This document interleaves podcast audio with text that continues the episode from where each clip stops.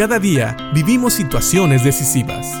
La Biblia nos da seguridad, nos anima y nos instruye.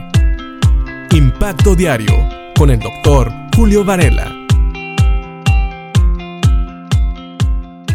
¿Has cruzado alguna vez algún puente colgante? Esos puentes que cuando caminas se mueven para todos lados. ¿Cómo te sientes?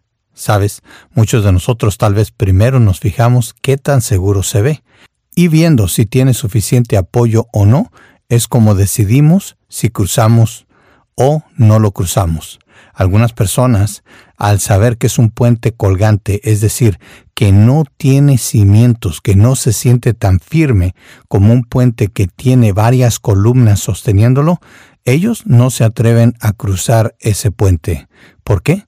Porque muchas veces la firmeza del lugar que pisamos nos da mucha seguridad.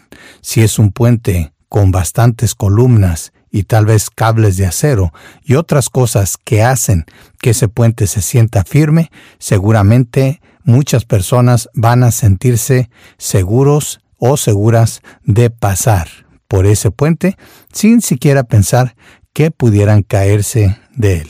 Sin embargo, cuando el puente no se siente firme, siempre hay desánimo, es decir, las personas que tal vez pudieran estar animadas a pasar, empiezan a perder ese ánimo, más bien empiezan a tener un poco de temor.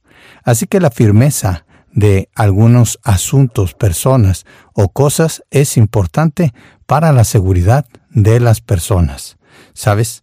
Cuando un creyente se mantiene firme en la fe, no solamente es bueno para él, sino también para aquellos que lo rodean. Siempre es bueno ver la firmeza de un creyente que pasa por pruebas, que pasa por dificultades y aún así se mantiene fiel a Dios. Eso es de seguridad no solo para él y para los que lo rodean, sino también para aquellos que aún tal vez no han creído, pero sobre todo para los de la familia de la fe. Fíjate bien lo que dice Pablo, hablando precisamente de los tesalonicenses que habían estado pasando por tiempos de pruebas, pero que se habían mantenido firmes en su fe. Dice Pablo en la primera carta a los tesalonicenses en el capítulo 3, los versículos 7 y 8.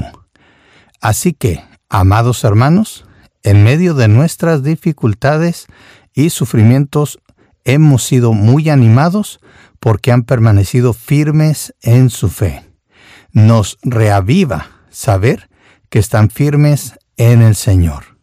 Así que aquí puedes ver que la firmeza espiritual de los tesalonicenses no era solamente algo bueno para ellos, sino que también traía ánimo a unas personas como Pablo, Silas y Timoteo, personas que pensaríamos nosotros son gigantes en la fe, también son animados cuando ven precisamente que estos tesalonicenses, nuevos creyentes que estaban pasando por dificultades, se mantienen firmes. Su firmeza espiritual le estaba dando ánimos, le estaba dando también fortaleza a Pablo Silas y Timoteo.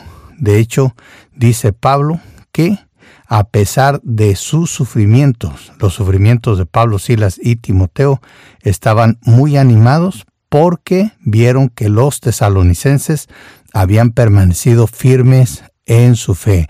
Ellos están reavivados por esta firmeza. Así que piénsalo bien, cuando te mantienes firme en tu fe, como hijo de Dios o como hija de Dios, no solamente es por tu beneficio, sino que también puede ser de ánimo, puedes reavivar la fe, las fuerzas de aquellos que te rodean, aquellos creyentes que también están pasando por dificultades.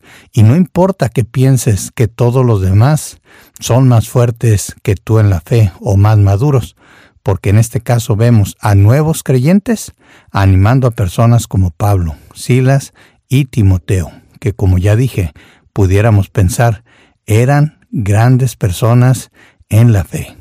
Sin embargo, siendo humanos, todos nosotros necesitamos no solamente del amor y la fortaleza de Dios, pero también del ánimo que Dios trae a través de nuestros hermanos y hermanas y del ánimo de ver una fe verdadera en acción. Piensa en esto y que Dios te bendiga.